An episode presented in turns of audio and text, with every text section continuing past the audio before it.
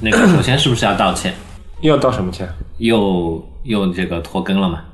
哦，啊对不对？ 我都忘了这茬了。但其实这次拖更呢，呃，是有客观原因的。我们不是每次都能找到客观原因的吗？这次的客观原因比较客观，怎么说？因为我们这一周正好就是出差来到了深圳，嗯呃，举办了就是今年度在深圳的这个 Anyway 点 Meetup 的线下活动，所以呢就拖更了。我觉得这也不是什么理由啊。继反续正吧，反正就给你一个机会道歉嘛， 我不想道歉。你说说看，对不对？翅膀还没有硬，就这样子了。嗯嗯，之后的这个会员、这个这个这个服务怎付么费做下以去及是吧续费的相关的这些业务怎么开展？大家可能会觉得比较奇怪，啊今天我们没有一个很正统的开头，因为现在我跟利昂两个人正好在酒店里面，然后我们是在深圳活动结束的当晚，嗯，嗯，而且今天是一个非常闲适的啊，只要不闲适就可以了。嗯，非常闲适的一个场景。我是第一次在床上睡着 录录节目，所以今天这期的标题可以是“深夜卧谈”。如果大家听到一些婆娑的声音，请不要记得那个是我的被子。那个不叫婆娑嘛？婆娑啊，哦，对不起，今天的那个线下活动以及那个饭局已经深刻的证明我没有文化这个事实了。嗯，请大家原谅。我想到了韩等寒一下，等一的下，对， 《你没有文 化》，好吧，那我们跳过道歉的环节啊。今天开始之前还是有不少话要说的。嗯，今天也就是七月二十日，我们郑重的举办了第二次深圳线下活动。对，时隔两年，两年之前，我好像在某些场合说，那个感觉深圳的朋友比较内敛啊。但事实上，今天我彻底否定了我的这个之前一个非常片面的一个观点啊。嗯嗯，因为在今天的活动的下半场，我们采用了跟以前完全不一样的形式，我们进行了一个非常简单的 workshop。整个过程也并不是为了帮助大家学什么东西，我们也教不了什么东西，对吧？而是为了更好的让大家跟我们产生一些互动，或者说一些产生一些好玩的化学反应吧。然后内容我这边就暂时就保密，就不透露了，对吧？但是整个过程给我感觉是非常的激烈的。其实我也之前组织过不少的 workshop，相对来讲，大家的参与度在后期如果能保证有百分之五十，我觉得就已经非常不错了。但今天我我感觉整体来说，大家的节奏以及热情度，我觉得都是非常的好的。像以前一些活动的时候，主办者都会去在现场巡回嘛，嗯，就是因为有很多人其实到后期会觉得自己的参与度不是特别高，所以就没有加入讨论。这个其实对于 workshop 这种形式是不太好的。嗯，但但今天的这话次，呢，我感觉就是完全插不上 嘴。感觉大我家刚坐到边上，然后你走开。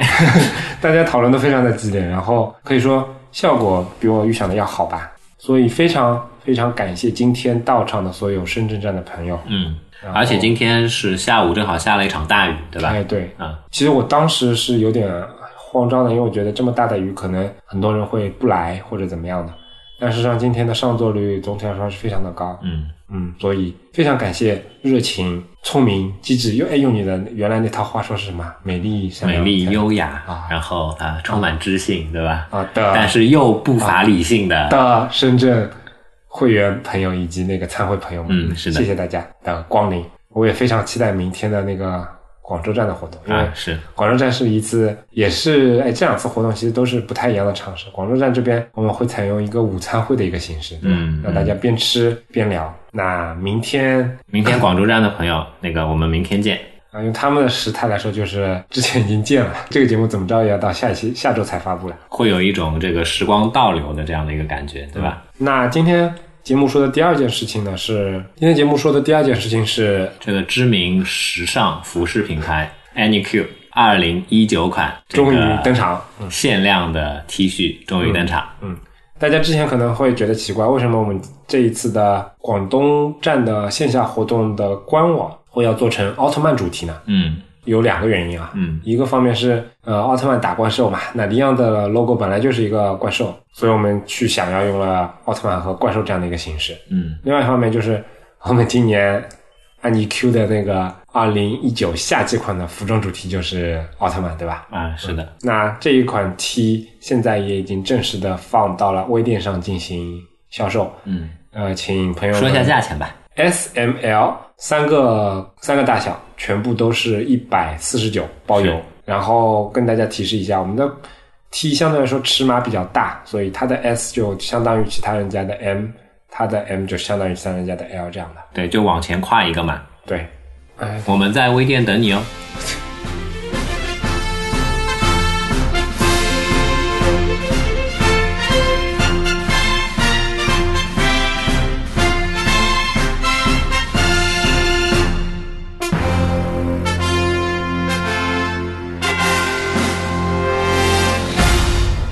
这个空调有点冷，我盖一盖被子啊，又回来了。在今天正式节目开始之前，我们还想应着某位听众的提到的一个挺好的话题，聊一聊最近那个推特的 Web 版的改版。嗯，你其实这次改版，我好像是很早以前就收到这个对测试的邀请了，但是呢，嗯我一直都不知道。 你不知道它是那个只是灰度测试灰到你而已是吧？不不不不不，那你不知道什么？我的就是他的，他那个他那个邀请的那个那个 banner 的那个小广告位嗯哼不是一直是放在侧边栏的嘛？我不知道，因为我瞬间就点进去了我不知道要点，你知道吗？啊， 这样的啊。对，我就让它一直挂在那边，哎然那后你什么时是，候啊开始用的呢？然后是这周才开始的。这周我不小心鼠标晃过去了一下，哦，这样的。对那这两天是全亮了是吗？我就不不清楚，反正我也切到这个新版去了。反正我也是，应该没你早。我记得好像从我推上看到的情况是，我应该是第二批被灰到的。嗯然后我也用了，应该已经好几个月了。 嗯，但是很可惜，我不是一个称职的测试用户， 为什么？因为他虽然很早就给我这样的一个，啊啊但我就一直没用嘛。先说一下我的基调，我还挺喜欢的。嗯，这一个版本从各个方面来讲，都我还都挺喜欢的。但我觉得有点回去了，什么叫回去啊？回到推特很早以前的某一个版本去了。哦，对，就我印象当中有一个 iPad 版，嗯，它当时那个版本的感觉跟现在这个感感觉非常的像。对形式上面可能更像那个 iPad 版，然后可能它布局上面，推特以前也是三栏布局的嘛，嗯，对吧？说到这个，刚才杰杰有提到那个 iPad 版，那个 iPad 版其实是 Trady 的那个，对对，收购来的那个。对对，这里是不是跟大家再提一下，就老生常谈一下 Trady，以及它的这个背后的一系列的光辉的事迹，对吧？对，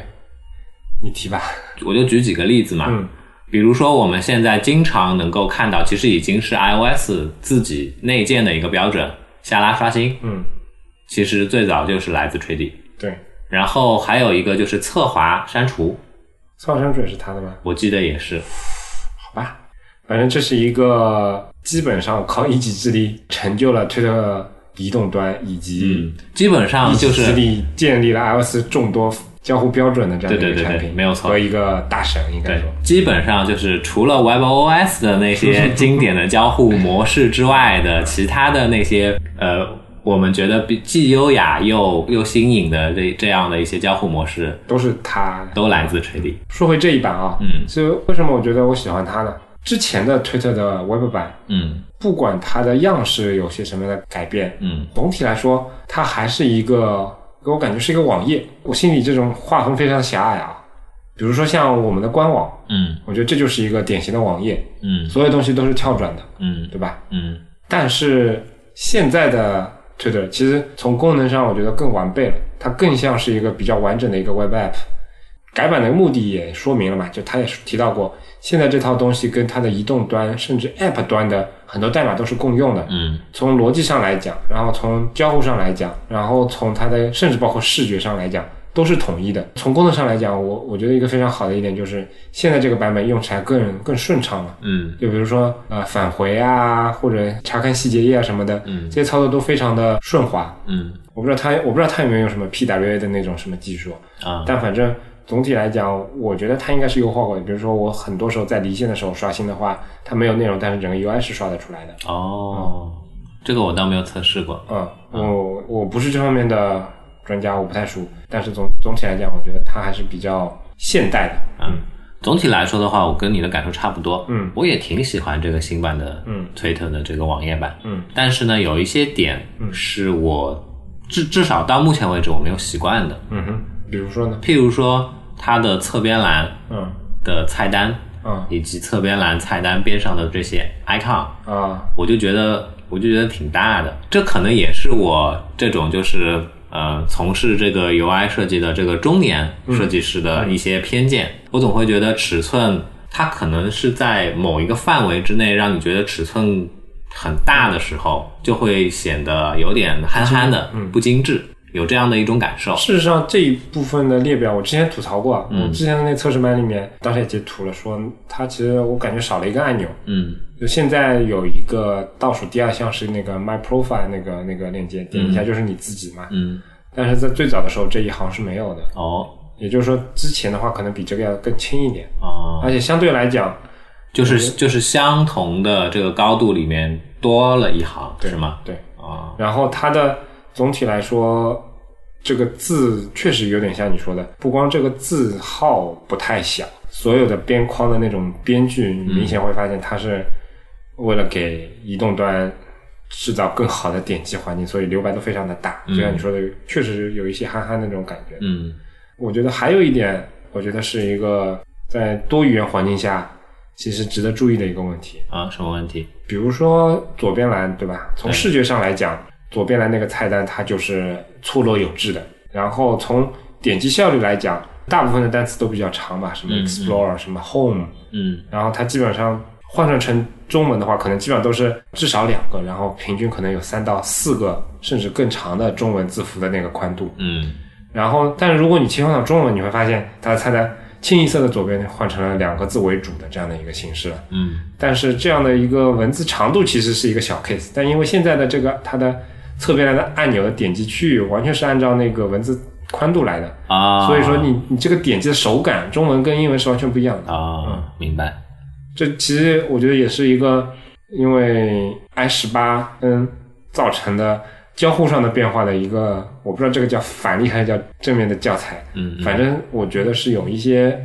差异的，嗯，嗯在不同的原版本里面，嗯嗯。然后我再说一下，我觉得不习惯的另外一个点，还有呢，其实也跟这个就是多语言环境是有关系的。嗯哼就是现在 Twitter 的它的就是时间线上面的这些正文的它的一个行高，在英文状态下面的话，它的行高我觉得是挺合适阅读的，嗯嗯既不疏嗯也不密，嗯在一个恰到好处的这样的一个状态。但是当你看到你的时间线上有一条中文的推特的时候，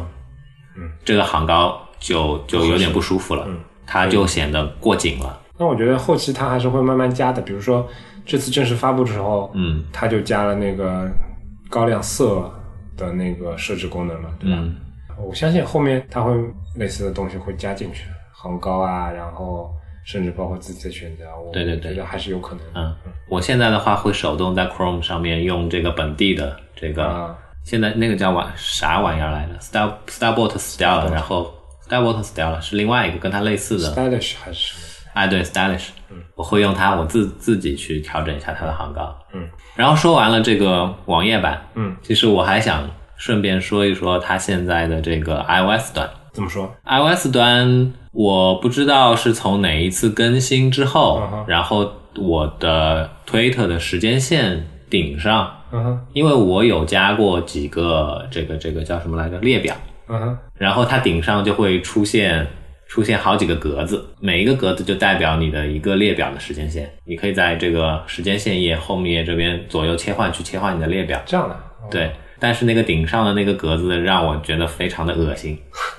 为什么呢？它就像非常粗然后非常长的虚线虚线啊框一样，那那样的一个感受，我啊了解，我就很受不了。所以是因为你的列表也特别多嘛？我没有几个列表，但是他帮我都列出来了哦，其实我不需要这样的交互。可能对于你来说，这些列表可能也就是偶尔关注一下，对对不需要那么对对强的引导，对对对，而还有且哦那个入口的，对，而且这个引导方式我觉得不优雅。嗯就同样的，我之前在 Android 上有买过一个收费的推特的第三方客户端，嗯哼它也是叫什么类似的交互方式，嗯，叫什么名字我忘 记了，我一会儿会找给你，好，对吧？但我觉得它的展现形式要比官方的这一次要好不少。可以可以可以可以。对，所以最近的话，我又我又用回 Twitterific 了但是老实说，最近我正好把 Twitter f i c 给换掉了，嗯，我知道，嗯其实新版的 Twitterific 我我越来越不喜欢了，啊、为什么？你是嗯因为什么不喜欢？因为没有大卫莱纳姆作证了之后，Icon Factory 他们做的 app 其实真的质量，我不知道软软件层面上面的质量怎样，对吧？coding 上面质量怎样，但是设计质量是大大下滑的。嗯，这个东西是让我这种就是视觉动物是不太能忍受的，但是没有办法。现在除了 Twitterific 之外，嗯，好像也没有没有更好的第三方客户端了。反正长得像飞机杯的那个你那个我绝对不用。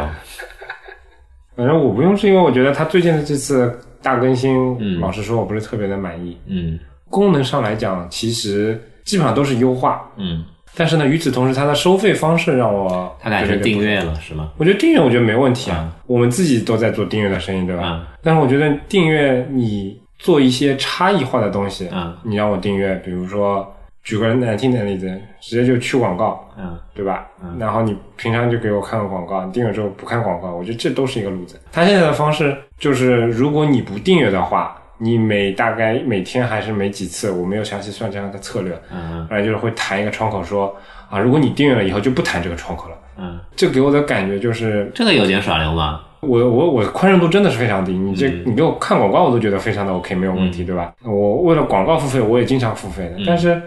呃，如果你这么直白的跟我说，付费就是为了让我不再谈你这个广告，然后你这个东西，如果你不去操作的话，九秒钟、十秒钟之后它就消 失了。 对对对，这个就有点像小时候小学门口这个对对划分的不良少年了。对，啊对吧哪怕你比如说小学小学门口那个五毛钱的棒棒糖给我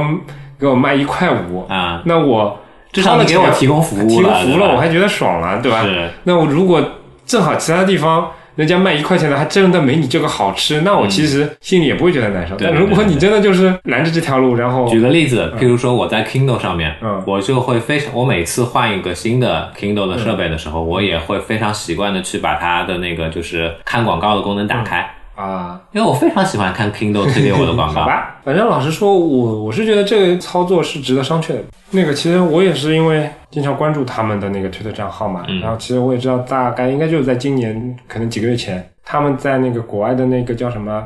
就是通过订阅。或者循环付费来支持那些创作独立创作者的那个网站叫什么嗯 Patreon 啊还是什么的，那个上面他们其实开通了他们的那个服务，然后以如果你捐助他们的话，就可以获得他们每个月每还是每两个礼拜会画一些桌面的上面那些壁纸啊、图标什么东西的。哪怕就这么这种服务，我觉得绑定他每个月的订阅，我觉得都都比弹个那个窗口要合合适一点。哪怕那个它的桌面图标，我觉得看上去会比原生的更好一点，然后它的主题比原生的也稍微好那么一点，但是现在我还是正式把它从我的手柄上给移走了。嗯，好啊，聊了这么多，还没有进入主题是吧？我觉得我们今今天的主题可以换一换不换这样不换不换。 ，Twitter 和 Dribble。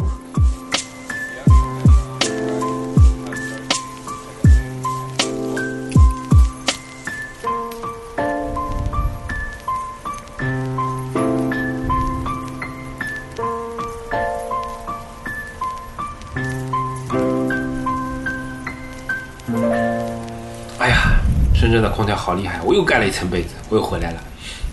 那今天正式的话题是聊什么呢？聊一个，对不起，我又陷入了沉思，用什么样的词来描述呢？聊一个就是大起大落的网站，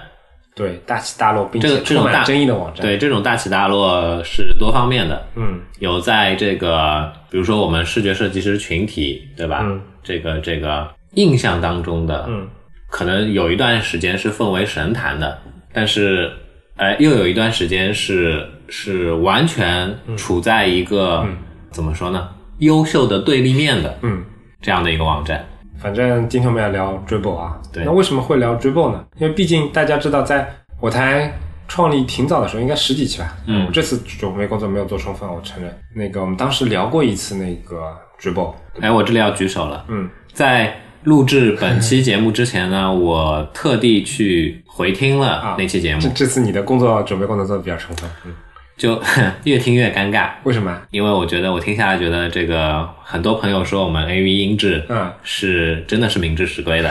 以及说那期节目真的，嗯，我在我在回头再去听的时候，我会我会非常感激我的我们的听众们。为什么？哎呀，这个录制的质量那么差，嗯，剪辑的质量那么差， 那那期谁剪的？肯定不是我剪的。 然后这个这个，当时我们的互相之间的这样的一个聊天的这个形式，还更显青涩的这种状态，大家竟然还能听下来，我真的是非常的感谢。 不用了，那个当时没有忍下来的那些听下来的人，可能很可能已经不存在了。现在的听众可能都是从后面开始听起来的呢，对吧？啊，那那就不要再往回听了。 出门不要左转，往回对对走。对对对，眼光向前看。然后说我已经记不清楚当时详细聊了一些什么了，嗯，但是到现在我这应该有好长时间了吧？我我记得主题还是记得的，嗯，主要其实也是跟大家去聊一聊为什么 Dribble 会被妖魔化。今天这个时间点，二零一九年，嗯呃，为什么又要重复聊这个问题呢？因因为 Dribble 发生了一件非常重大的事情。其实也不是发生，这其实也是慢慢发生，也不是最近了啊。嗯，就是你可以预见到它一定会有这么一天。对，当他们卖掉自己的公司的时候，其实就跟国内很多这种公司一样嘛，什么创始人就抽摩身嗯拜了。啊，什么人的创始人就抽身离开了。对，反而是 Dribble 的话，它还中间就是延续了那么长时间。嗯，然后他创始人也在各个平台渠道有发一些文章嘛，嗯聊了一些自己在建立 Dribble 这个过程当中的一些得失。，是，然后这个文章应该全文跟翻译我们都去找一下，给大家贴一下看一下。其实我看了之后还挺有感触的。嗯，嗯怎么说？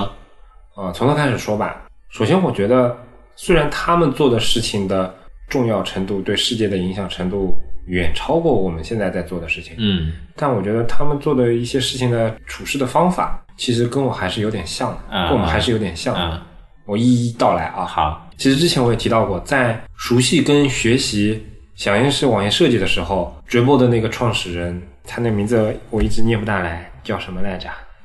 你就让它 damn 吧。不要，今天我们要讨论它，所以我要很严肃的去念一下。嗯，应该叫 Dan Sidholm，就这么叫吧。嗯说好了严肃 的，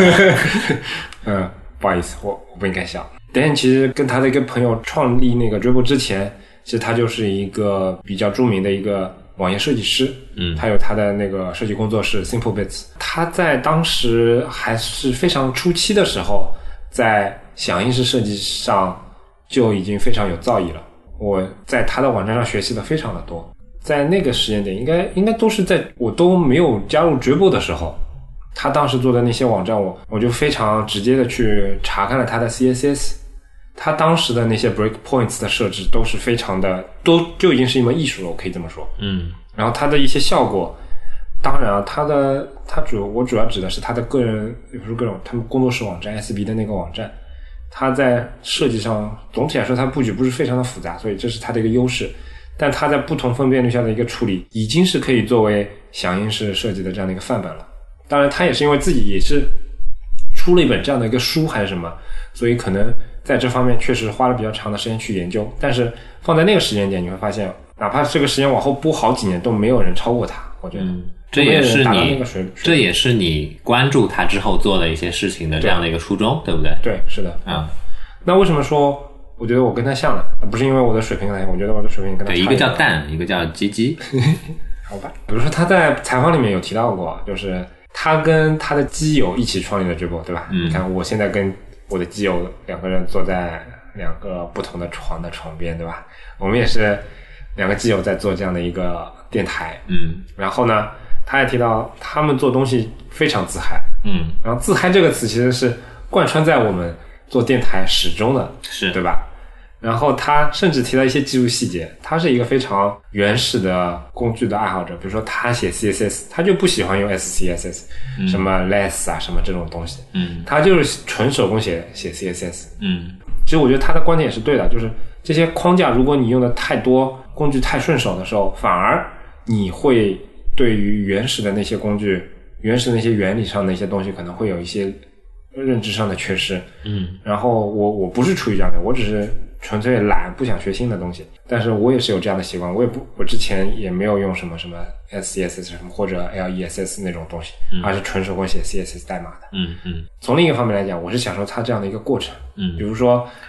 明明你可以三秒钟就可以写完一串不同样式，但是我偏偏要一个一个去填充，这种时候有那种形式感对我来说这个非常的重我要嗯我非常能够接受以及说认同，对吧？这个怎么说呢？你也好，我也好，我们本身就是对某些东西有一些执着的，嗯然后有自己的一些。 呃不知道为什么的乱七八糟的原则的这样的人，嗯对所以当你遇到一个同样的有一些执着的这种人的时候，你就会有这种惺惺相惜的感受。嗯，对。然后等一下还提到过一件事情，特别搞笑。哎，他其实现在离开了之后去的那个公司，嗯，其实都算不上是公司嘛，他其实就是做 T 文化衫什么的。啊，然后他说呢，他跟他的创始人在创立 j u b o 时候的第一步，哦不是做网站，不是做什么，是是做 T 一恤 T，对吧？，对，这做 T 恤送人，这跟我我和李阳太像了，对吧？ 但我们们做的 T 恤不 送，我们做的 T 恤卖一百四十九 块。没有，我倒不是想说 T，我是想说，我跟李阳做事情的第一步干什么？啊不是想分析用户怎么做，不是研究市场，呃，先买域名，对吧？呃，所以虽然成就上差很多，但是我真的觉得我们是有些地方会有一点像。对，其实都已经这个九一零二年了，对不对？域名这件事情已经其实没有人 care 了。对，从现在的这个产品的这个流程上面来说的话，真的是越来越弱了。对，所有的产品都在弱化这个东西。对，再比如它的那个网站，嗯哎，这个其实是我下接下来想聊的一个更大的一个课题，但也可以先先说一说。啊嗯，你可以先抛一下嘛，对吧？我对于 Dribble 来说，应该过去的这几年也有，也可能也是有个别的时间段，比如说最近我可能嗯上的比较少，但总体来说，它一步一步的变化，它的一些功能啊什么，我都是你都有看在眼里。都是看在眼里，然后也是有深度使用的。是，虽然你看我现在的作品质量非常的低，对吧？从来都不会超过三十个赞， 但是我还是坚持到现在，基本上每个季度可能还是会传一个作品的。这样的一个过程当中，我有一个很明显的一个感受，嗯就是他做产品的一个思路的不一样。嗯这个所谓的产品思路，呃，怎么理解呢？因为我也没有参与过他的那个创作，所以 again 啊，这是这又是我们主观的一个臆想。而且对于他们这样的一个小作坊形式的一个网站来说，我觉得创始人的一个思路跟他的一个自己的工具流上的选择什么，我觉得应该是非常重要的。所以说，我有权相信这其实是 Dan 个人的一些做事方法。怎么理解我说的这个思路啊？就是你你去看局部的网站设计，其实我觉得充分体验了 Dan 说的这句话，以及充分的让我进一步产生了同性相吸的，呃不是同性相吸，这这叫什么？ 就是惺惺相惜的那种感觉啊。嗯嗯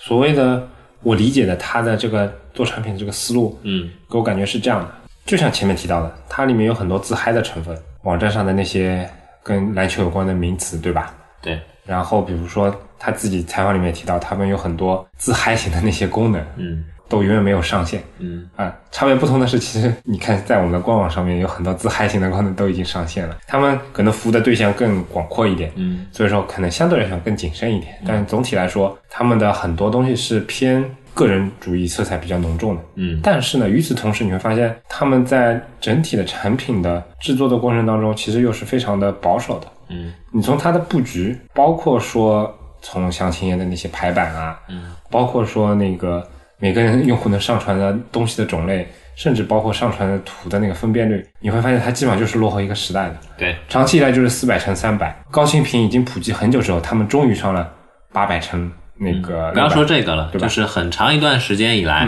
作品的这个列表，嗯，滑动到底部是还是很传统的那种分页，啊，对对对，是对吧的，是的。然后甚至包括他们很长一段时间里面都保持了某一些特定的话题底下会有个 ISS 链接，能够让你嗯去是查看它的更新，对不对是？这些都是上个世纪的遗老可能会注重的一些功能，对吧？这其实都是我非常喜欢的 对点。，虽然这个方面非常的保守，但是我个人的感觉啊 d r i b b l e 的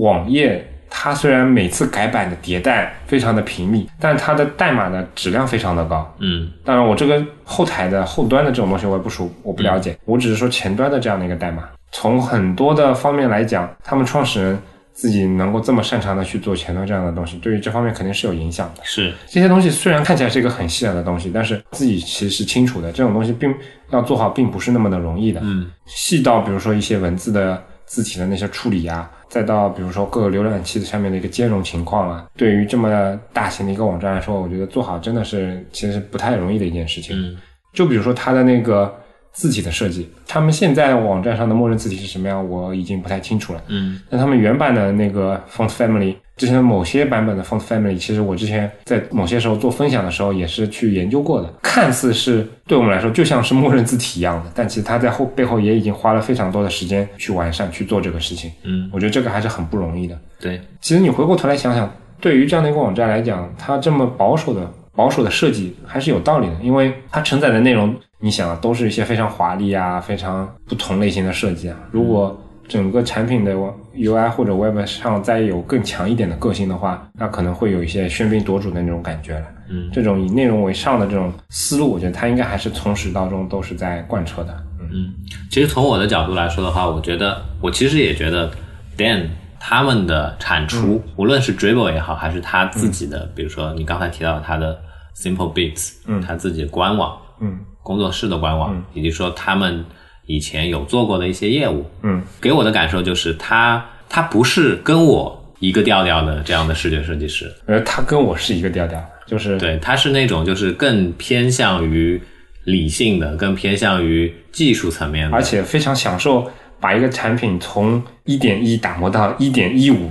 这样的一个过程的这样的一个。对，甚至是一点一点一，对对对对对，你每次看到它的一些新上的新功能，如果你用的频繁的话，你会发现哎它其实一些细节的改变非常的频密。对，而且哎，这个人我也从就是我的使用的过程当嗯中，能够充分的感受到这个人是一个、是一个，我不能说是一个极度保守吧，嗯，但是是一个非常做事非常循序渐进的这样的一个人，对嗯他不激进。打个比方说。呃，我们刚才有提到他网页版上面的一些特征，对吧？嗯那我再举另外一个例子，长久以来在 Dribble 这个网站异常火爆的，当然啊、嗯请原谅我说“异常火爆”这个词，其实它在大众眼中，其实无无论如何，无论何时，都是一个呃小小的这样的一个呃小众的网站，但是在我们的这个群体里面，它曾经异常火爆过，对不对？嗯在它曾经在我们这个群体里异常火爆的时候呢，嗯那段时间它竟然没有做过移动端的 App。嗯， 对，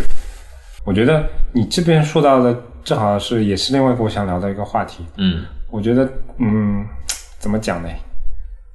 他们的移动端，嗯或者说除了 Web 端的其他端的，包括第三方的处理，其实是一个，也是我觉得也是他们没有做好的一个点吧。对，嗯，就像利昂说的，他们自己做了一个客户端，嗯，但那个客户端其实是臭名昭著的对，稀烂。啊，稀烂。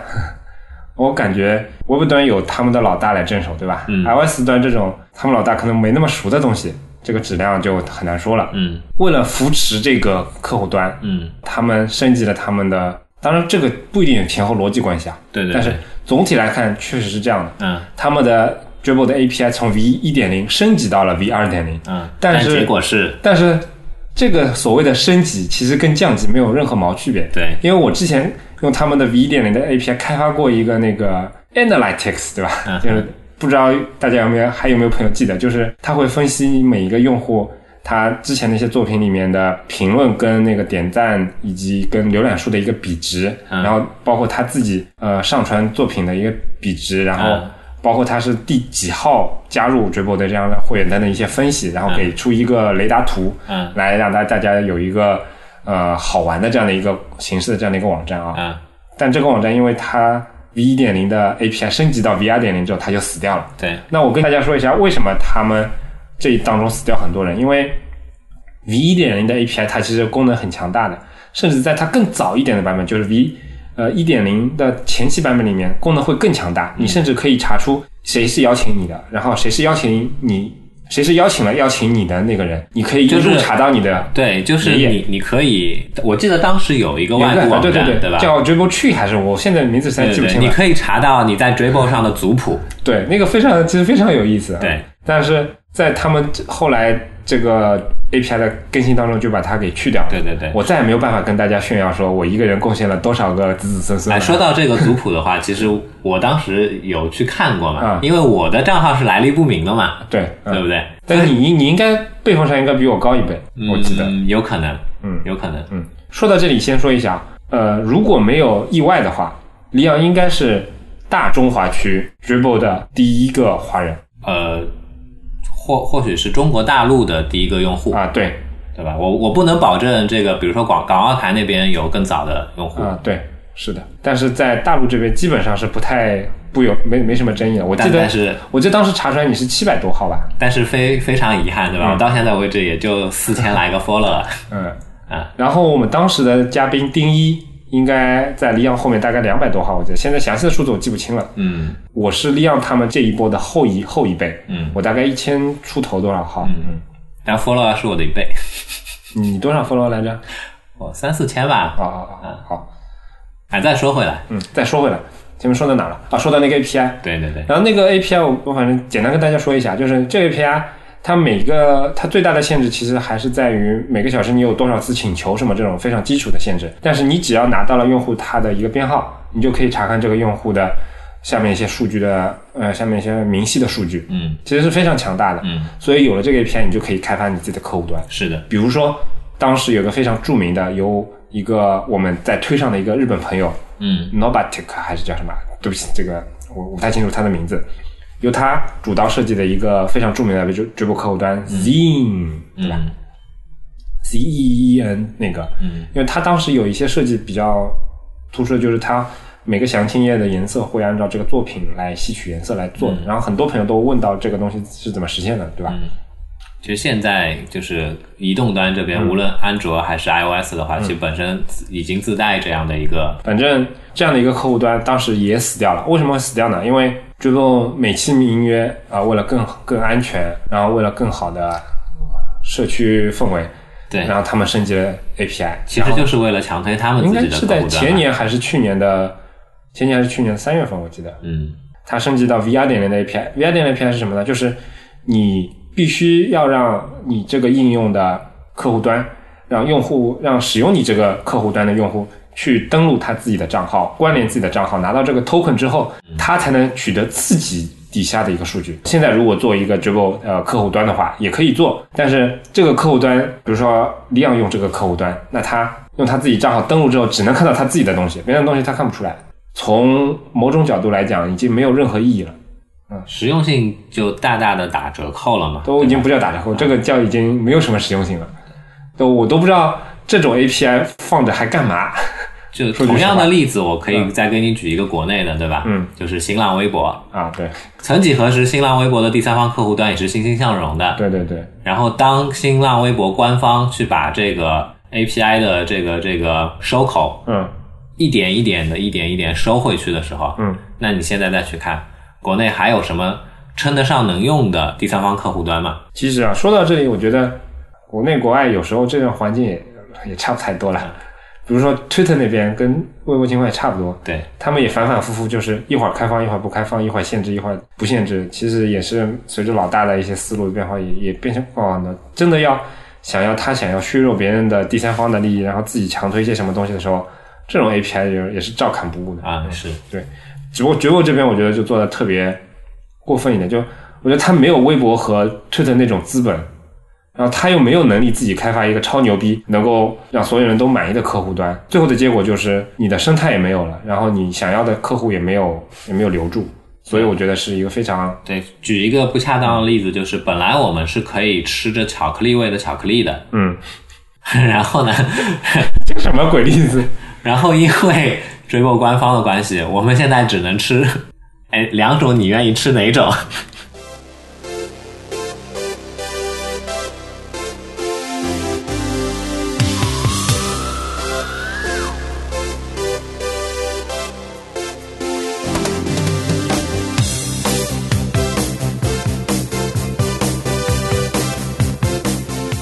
我们我们好像本来不是聊他们做的不好的地方啊。嗯没没没关系嘛，没关系，我们继续就就聊下去吧。我觉得第二个做的不好的地方是，我觉得是人才。老实说，怎么说？当然 again 啊，我也没有参与过他们的团队，嗯我只是从侧面的那个观感有这样的一个感受啊，他们没有办法吸引到很好的人才去他们那边工作。嗯所以导致了他们除了在老大擅长的领域之外，其他方面的技术储备非常的弱。嗯为什么说非常的弱？举个例子，比如说，举个例子，比如说这两年大家都在诟病他说那个，哎呀，你这个风格太单一啊，然后有水军啊什么的。我觉得哦这些事情，我很大部分其实我觉得不是直播网站的责任，嗯说难听一点，你们这些设计师，你们自己就只有这么点水平，就他妈整天就只会抄抄抄，你还指望我一个网站能给你每天带来多少个新风格？这不现实，我觉得，对吧？但是问题是，他们自己在他们自己所能做到的规则、策略这个领域，其实也没有也没有做好。比如说防水军点赞这样的一个事情，就是弄一个互赞群，有人发个链接，大家全部上去点，这么简单的东西，它其实都没有没有能够很好的去防御住，嗯，导致了它的一些不公平的产生。当然，当然，我觉得 again 这个也不能怪他，你看，连技术宅们的圣地 GitHub 现在都已经被中国水军给占领了。绝不没有办法找到更好的算法，或者说更好的技术做到这个，我也原谅他了，对吧？但是再在其他一些方面，我觉得他们也没有做好。嗯比如说，每个人能够看到这个东西，啊、对，关于我感兴趣的内容的这样的一个推荐的算法，对，每个人有自己的关注列表。对我来说，我日常查看 Dribble 的两个 feed，一个 feed 就是我关注的 feed，对吧？嗯嗯，一个就是 popular popular，的 feed，对吧？对如果总保没有办法防住那些水军，那也就算了。但是你还是可以按照每个人的他的一些喜好，或者是他的呃想看的一些东西，然后能够做一些不一样的算法。但是事实上，他就没有这样的一个机制。嗯但回过头来讲啊，以前我也提到过，就是说这样的一种算法，其实也是保证他当时一开始能够成功的一个原因。嗯，在水军还没有那么猖獗的时候，其实你会发现，哎，当时的那些在榜单上面比较高排名的一些作品，其实质量还是不错的。嗯，然后你会一下子就会觉得啊，这个网站是一个品质的象征。嗯，这网站上牛逼设计师很多，然后能够更吸引大家把你奉为一个非常好的这样的一个平台。嗯对吧？但是成也算法，败也算法，对吧？现在这个时代来看，我觉得它其实是已经有一点落伍了。我们这边推崇的什么千人千面啊，什么东西啊，在在知乎上你是完全看不到的。嗯嗯，所以其实你知道我现在是怎么用 Dribble 的吗？怎么用？我有两种使用方式，嗯如果是日常浏览的话，嗯，我不会在 Dribble 上看 Dribble，了解我用 Pinterest 看 Dribble，啊，Pinterest，我还以为你用什么木子李啊，或者这种类似的东西。嗯，我用 Pinterest 看哦 Dribble，、好吧，在 Pinterest 上搜关键字 Dribble，、然嗯后比如说搜 interface，搜搜 icon design，、搜嗯什么什么，然后通过这样的方式，嗯，我用 Pinterest 的算法去，你可以， 这也是个不错的思路啊。对吧？这是日常使用。然后如果是有目的性的话，还是依靠 Pinterest，嗯，但与此同时呢，我会去回到 Dribble 的主站上嗯面，然后通过搜索关键字，嗯，去获得一些我想要的东西。嗯，然后接下来前面也提到嘛，他们我总觉得他们比较保守，对吧？嗯这个保守，我觉得也体现在规则上。嗯虽然你看他们的网站，其实这两年改进了非常的多，从导航栏的那个宽度来说，就已经能看得出来，现在的内容非常的丰富了。嗯但是在这样的一个网站最最最重要、最最最核心所在的作品详情页，嗯其实你会发现跟第一版来说没有毛区别。嗯开局一张图，左边是评论，嗯右边是详情，嗯详情里面最多无非近年来慢慢的加入了一些额外的功能，但它总体来说展现的数据跟之前是没什么差别的，是，就是 tag 是什么，对吧？。对然后它里面包含哪些颜色，对多少人查看了，多少人点赞了，对然后它属于哪一个 project，然后有什么 rebounds，对，然后它有一些什么样的，最多可能上传个附件。哎，附件也还在作品下面，对吧？啊就这个模式长久以来都没有变，但我觉得一个作品的维度应该不光是这一些，嗯而且这一些维度以外的一些东西，恰恰能够帮助他去改变一些现在的一些窘况吧。我觉得，嗯，比如说在其他的一些网站上面，经常逛的网站叫 fonts in use 点 com，、字体设计相关的收集网站，嗯它也是可以每个用户可以上传自己的作品，嗯但是呢，因为它是跟字体相关的，所以你要在你的作品上传的时候，顺便填上你这作品里面用了哪些字体，这样用户就可以除了以作品的维度去浏览之外，还可以以字体的维度去浏览。比如说这个字体最近有谁用了，然后嗯这个东西对他们来说数据也是比较有价值。比如说他们每年可能会发一个报告说啊，今年我们用户用的最多的字体有什么样的变化，嗯还有 Vetica 去年比如说用的是多少，今年用了多少，这个其实挺有意思的。嗯但这个东西其实我觉得对直播来说，其实也是一个很好的启发。都在吐槽说直播上面的东西不落地，那我就增加一下呀，就是增加你这个产品是不是落地。如果落地的话，那我就鼓励你，旁边就给你一个链接。嗯比如说你详情里以后你详情里面不能放链接了，现在我们详情里面我只要写个 HTML A 那个秒点就可以变成一个链接，对吧？那我以后我这里不让你放放链接了，一定你要落地的产品右边填过链接了之后，让比如说有个 launch site，或者说 view more details，点过去之后，你可以让用户去访问。当然，这个东西用户是不是瞎填一个东西，我觉得另说啊。嗯但是总体来说，可以去增强这方面的一个审核的，来提升作品的它的一个是否落地这样的一个一个指标的。另外一方面，有时候对我来讲，还是需要一个这样的一个平台去查找一些某个设计是谁做的这样的一个信息。比如说最近，举个例子啊，比如说最近 App Store 上面出了哪一个出名的 App，然后我很想了解它的东西是谁做的。那我唯一的途径就是把这个 app 的名字放到那个各大网站上去搜，比如说知乎上我去搜。但是有时候我明明发现了在在这个搜索页很后面有这个个人的有这个设计师针对这个 app 做的一个设计，但是它的因为某些人他的排序就做到非常后面。那如果有一个入口，就比如说我们是以按照 App Store 里面的一些 app 的那个链接来排的话，那我通过这个 app 我就能找到这些设计师的话，这个东西即使帮助了作者，能够有更好的曝光，然后又让你这个作者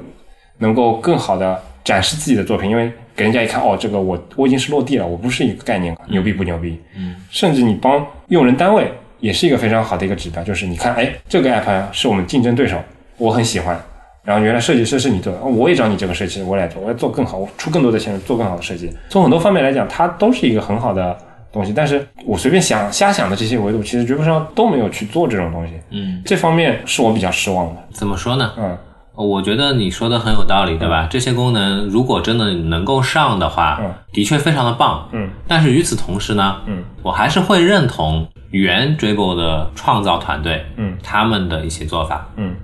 以及我也能够非常接受 Dribble 就可以只是一个做纯废设弃计稿的啊过网程站，的，对对对，那又怎么样呢？嗯，对不对？有可能从他们的角度来讲，也是一种坚持。就嗯他们始终没有把这个东西作为一个推销自己设计的这样的一个平台，他们就是把它作为一个飞机稿乐园，对吧？其实它就是视觉设计师们呢，就像你说，视觉设计师们的迪士尼乐园，嗯视觉设计师可以在这样的一个平台上面，嗯去把他想要表达的东西，嗯以一个从初衷上面来说，以一个尽可能不去泄露你的你的完整项目的这样的一个状态、去分享给大家，嗯既保护了你的工作上面的一部分的隐私，嗯又满足了你的表现欲，嗯我的理解，Dribble 是做这样的事情的。嗯，设计师们在上面做的这些，哎，让子弹飞一会儿的这样的一些状态的作品，其实是我觉得对设计师来说是非常有必要且有意义的。嗯那些喷 Dribble 的作品不落地的那些人，我觉得恰恰是脑子不清楚的，嗯，这样的一种状态的人。那你喷不喷 Coda Pen 上面的东西呢？但我觉得那个稍微可比度差一点，因为那个东西不管落不落地，它都可以拿来就用的。 Dribble 的东西也可以拿来就用，啊，就看你用不用嘛。为什么 Dribble 的东西不落地呢？嗯，它可以落地，它为什么没有被落地呢？在现在的这样的一个技术的条件下面的话，Dribble 上面什么东西不能落地？嗯，不过说到这个，我也想起最近收到的一封追播上的一个来信，嗯而且我觉得那个哥们儿思路也挺屌的。嗯他是一个印度哥们儿，给我发了一个私信，然后贴了一个我某个作品的地址。他说：“哥们儿，你这个东西不错，然后需不需要开发？” 然后感觉那个信的样式，虽然这封信里面的内容什么的明显是单独他他提到里面的一些内容，但我感觉这个这种形式它是海量海海发的，就是群发的。其实这也是可能印度程序的一个生财之道，对吧？嗯，哎，你飞机搞这么多，想不想把它做成真实的 app？啊我来帮你做，嗯，做成什么样另说，但是钱付过来，哎，我可以帮你实现，嗯让你作品登上 App Store 这样的一个梦想哦。 我觉得这个想法还是不错的，只不过很可惜，在我这边我我贴了一下我的 GitHub 给他看，我已经写完了。 再说回来吧，嗯哎说到哪了？说到了它的一些不足的地方，嗯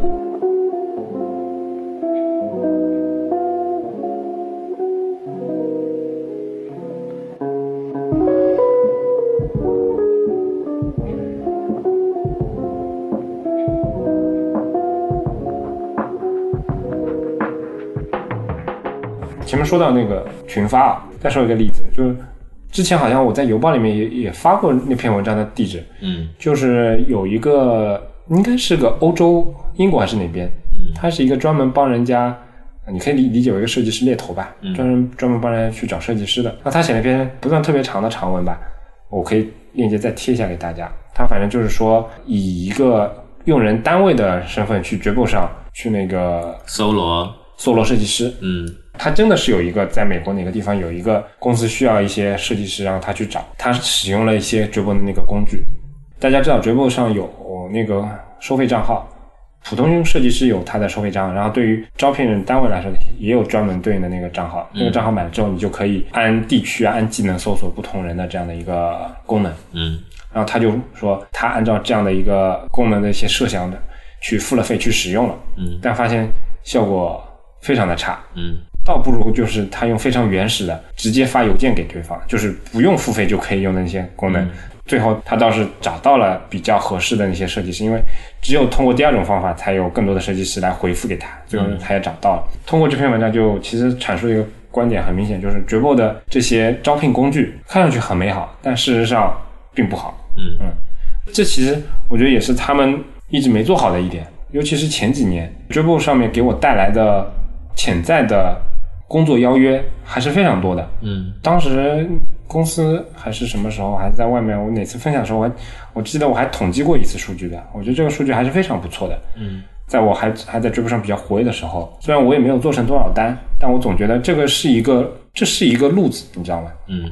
但是从这么多年，你会发现它的招聘工具的演变是非常混乱的。嗯最最早的时候，比如说他们开始要提这一点的时候，他们当时推出了账号新的账号体系，印象非常的深。当时的账号体系很多人都搞错，你知道吗？最早的时候，他们账号体系是这样的，就是普通人如果那个你注册的话，那就是简单的用户，但是当你拿到邀请之后。你就可以变成那个 player，对吧？但是你注册的时候，其实很多，尤其是英文不太好的朋友，他没有注意，它默认的用户的类型不是 player，是我问一下那个用户类型叫 scout，scout 嗯，嘛，就是球探，球英文里面球探的意思。默认注册球探是没有办法被邀请的。对，当年有好几个朋友说让我邀请给他，然后 Dribble 的这个死规则还是说，如果是 scout 还没有办法被邀请，然后我就要跟他说，你在后台里面把你的账号类型改一改，什么乱七八糟的。现在想细节我记不清，但反正这当年是他们的一个策略。然后通过 scout 这个账号，主要任务不是来上传作品嘛，就是来找设计师的。对，这 scout 账号是免费的，嗯但后来他们把这个 Scout 账号里面的部分功能又挪出来，每个人都可以用。比如说，你可以按城市、按什么地方来搜索，嗯但可能后来发现这个还是值得再探索一下，然后又放回去，又变成了一个收费用户才可以用到的这样的一个功能。嗯但是就像前面那个文章里面也说了，真的很多人老是按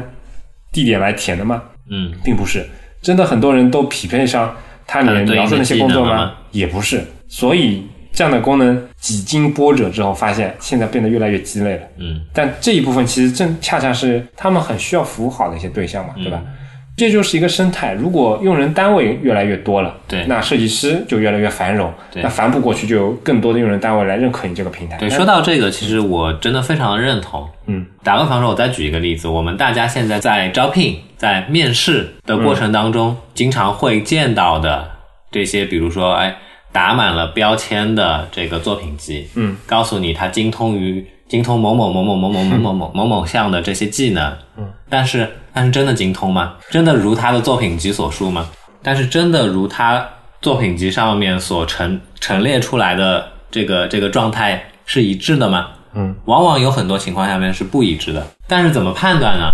没有办法判断。专业人士，我或许再能够我用人肉的方式，通过观察他的作品集的内容去判断是不是一致。嗯，但如果是一个非专业线的 HR 呢？嗯，他怎么判断？他他判断不了，对不对？但这件事情恰恰是原本 Dribble 是可以帮助这些 HR 做到的。对，打个比方说，我举个例子，哎，技能是否匹配，可不可以通过呃这个人他上传的对应的 tag 的这些作品得到的赞，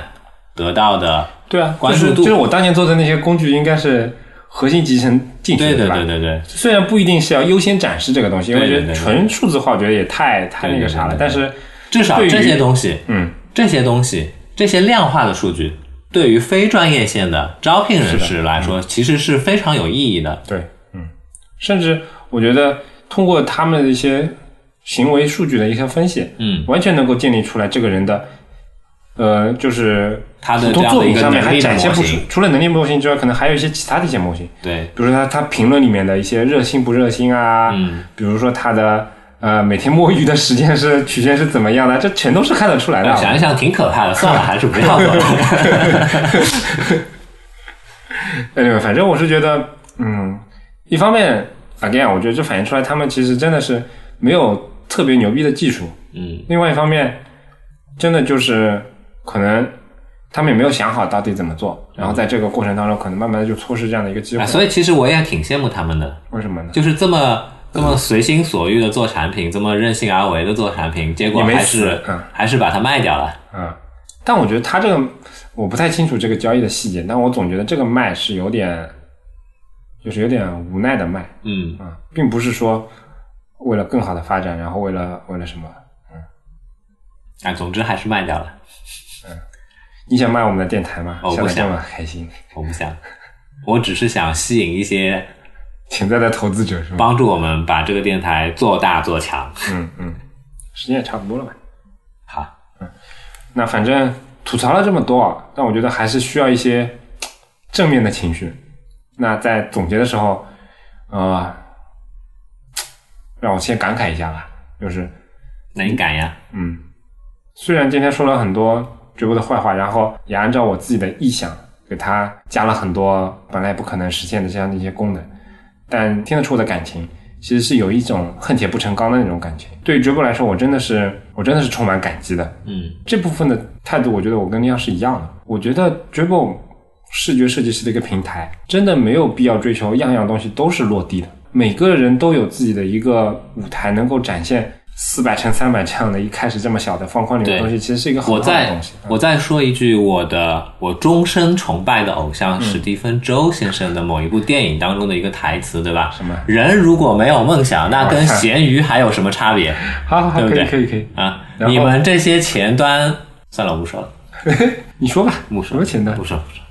好吧，那我继续说了啊。另外一点，这是我一直都坚持的一些观点，经常包括有时候包括我自己也会啊吐槽啊这个东西一看就落不了地，嗯，只好看，嗯，但是包括我自己啊，嗯，就是不考虑现实情况，你就给我做的好看，你真的能做出来吗？嗯，你真的能不参考别人的东西直接做出来吗？哪怕这个风格可能别人也做过了，嗯，但是你真的能做到，哎，我看着挺舒服的，嗯这其实不简单。哪怕现在你看现在那个那种标志性的作品集那么多，嗯但是如果你真的能够做到让我一下子就感觉啊，这个东西挺好看的，而且不是别人那边抄过来的，我觉得我还是会眼前一亮的，我还是会敬佩这些人的。就跟以前，比如说大家都在说什么拟物图标画的这么精细，写实图标画的这么精细有没有用啊？我觉得呃是一个道理，有没有用另说，但是能不能画到那个程度，每一件事情背后都是有一些不学是问的所有的人不利用三维软件去构图，还能够做这么令人赏心悦目、嗯对眼睛吃冰激凌的这个写实主义的这样的一些图标、这样的一对些图形设计的。对，是的，因为我自己确实有有这样的情况，眼高手低嘛。嗯我也是看到太多的牛人之后，我觉得视觉这条路我是走不下去的，所以我会想要去拓宽一些其他一些技能。但我觉得，这很多人还是对这些少了一些敬畏吧。我觉得，对，嗯就像姐姐说的，保持一颗敬畏之心，在你放开胸怀去看世界的同时，你要保持一颗敬畏之心。这样的话，你才能够摆正心态，嗯，然后好好的做人，嗯，对不对？ anyway，反正虽然我现在访问的频率确实是不如以前了，但是我还是希望它能够啊，对，对继续存在着。对对，就是这句话啊。但是我现在也看到一些相对好的一方面，嗯就是最近半年改动也挺多的，嗯但这个改动明显跟以前的追播的气质就完全不一样了。嗯比如说大图的浏览啊，嗯，比如说它那个支持视频上传呢、啊对，然后展现这些数据的展示数据的这个算法啊等等的都有一些变化。这些变化是好是坏，现在我也说不准，但是我很确定这些是有一些商业的压力在后面的。嗯那我觉得这个事情如果有一些商业压力的话，其实可能会反而会好一点，让它能够有商业的压力，意味着它有它有资本的注入嘛，对吧？嗯那有资本的注入可能会带来一些更不一样的东西，嗯希望它能够越变越好吧。啊，就让我们拭目以待。嗯嗯嗯，感谢大家收听我们的节目。如果想要获得更好的收听体验，不妨尝试我台推出的付费会员计划。详情请见官网 anyway 点 fm 反斜杠 member M E M B E R。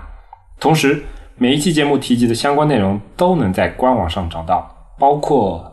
我们这次推出的新款 T 对，二零一九年这个限量版的 T 恤，的购买链接。是的，嗯，哎，前面说到哪儿了？ 如果你需要联系我们，可以直接在官网 anyway 点 fm 上留言，也能通过邮箱 hello at anyway 点 fm 来信，在微博、推特上搜索 anyway 点 fm 即可找到我们的官方账号，上面会不定期的发布一些即时消息，欢迎关注。